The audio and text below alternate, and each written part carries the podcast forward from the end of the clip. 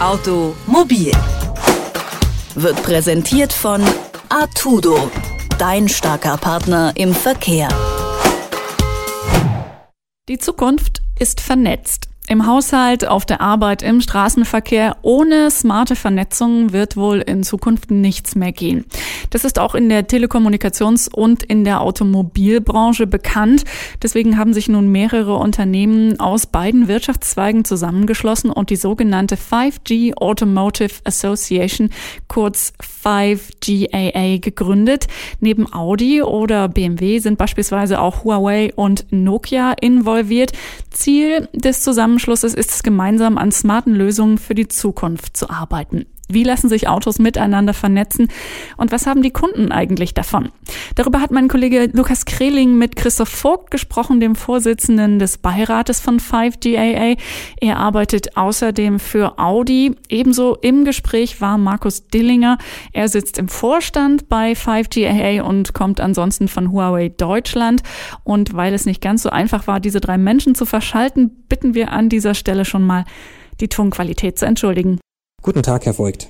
Hallo. Und guten Tag, Herr Dillinger. Hallo. Herr Voigt, erste Frage an Sie, bevor wir weiter ins Thema einsteigen. Was genau ist die 5G Automotive Association? Die 5G Automotive Association ist eine Non-Profit-Vereinigung von Unternehmen aus der Automobilindustrie einerseits und andererseits aus der Informations- und Telekommunikationsbranche. Wir sind äh, zusammengetreten als Gründungsmitglieder erst einmal die Automobilisten, Audi, BMW und Daimler und auf der einen Seite haben wir äh, Ericsson, Huawei, Intel, Nokia und Qualcomm auf der Seite der Informations- und Telekommunikationsbranche mit dabei. Das Ziel, das wir uns gesetzt haben, ist äh, einerseits, dass wir das Thema vernetztes Automobil und auch das vernetzte Fahren vorantreiben und dass wir in dem Bereich dementsprechend schauen, dass wir die Zukunft des autonomen Fahrens mit beeinflussen können. Ja. Herr Dillinger, die neu gegründete Automotive Association, die soll hauptsächlich die Vernetzung im automobilen Bereich vorantreiben. Wir haben es gerade schon von Herrn Voigt gehört. Welche konkreten Ziele haben Sie sich da nun gesetzt als Vereinigung? Was steht da ganz oben auf der Liste? Nun, wir sind jetzt erst im September zusammengetreten eben, haben das formell gegründet als äh, Non-Profit-Organisation, wie der Herr Voigt schon gesagt hat.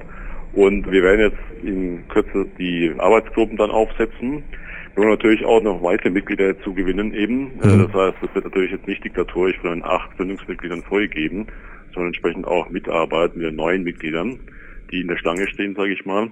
Und es gibt mehrere Ziele, sage ich mal, von der 5G. Das eine ist natürlich der Aufbau eines Ökosystems zwischen der Autobranche, der Mobilfunkindustrie, aber auch der Infrastrukturanbietern, also jetzt eben Straßenmasterei und dergleichen. Hier muss quasi eine gemeinsame Wertschöpfungskette definiert werden. Und konkret jetzt eben steht an, auch die 3GP, also die Mobilfunkstandardisierung im äh, Hinblick auf 5G zu begleiten, zu koordinieren, wegweisend die Anforderungen einzusteuern eben, sodass wir dann Ende 2020 einen 5G-Standard haben, der auch genau diese Dienste, automatisiertes Fahren und dergleichen unterstützt. Aber auch Themen wie jetzt Regulierung, Spektrumsfragen, man muss natürlich auch im Mobilfunk über, über Spektrum reden, die Themen stehen auch an.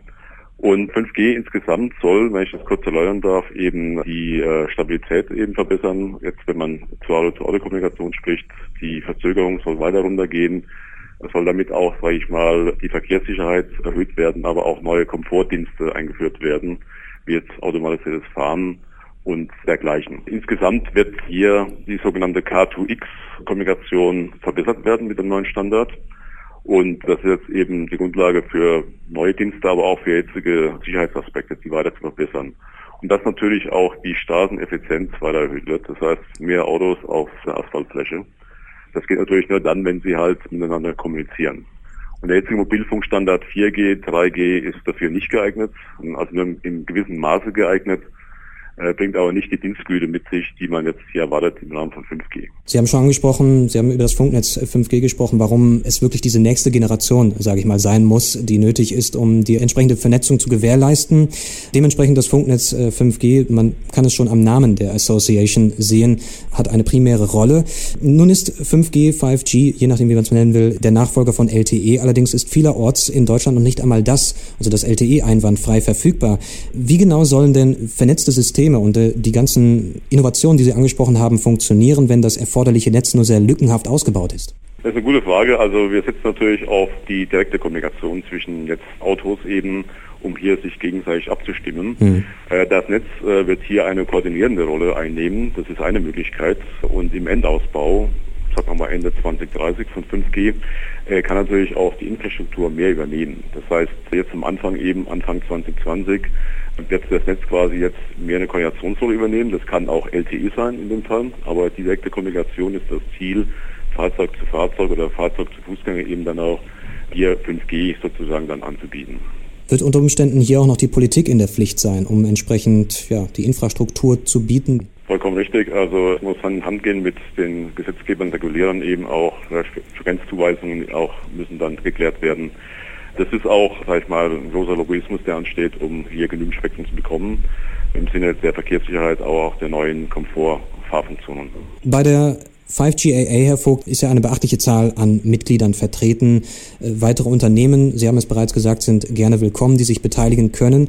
Wie schwierig ist es da, alle Interessen in einem Projekt tatsächlich zu vereinbaren? Also uns war sehr wichtig von Anfang an, dass wir tatsächlich in der Lage sind, die Interessen aller Teilnehmer zu vereinbaren. Ja? Und äh, in dem Rahmen ähm, haben wir im Vorfeld uns sehr viel Zeit genommen, dafür zu sorgen, dass einerseits äh, der Teilnehmerkreis sehr ausgewogen ist. Also wir haben ja dementsprechend aus dem Automotive-Bereich Teilnehmer mit dabei.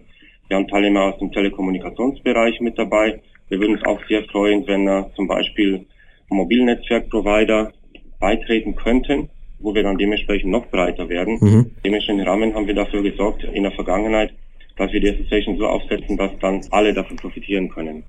Mehrere Automobilhersteller und Mobilfunkanbieter haben sich zur 5G Automotive Association zusammengeschlossen. Mein Kollege Lukas Kreling hat mit Christoph Vogt, Vorsitzender des Beirats von 5GAA, und Markus Dillinger gesprochen vom Projektpartner Huawei, der bei 5GAA im Vorstand sitzt. Wir bitten nochmals, die Tonqualität zu entschuldigen. Automobil wird präsentiert von Artudo, dein starker Partner im Verkehr.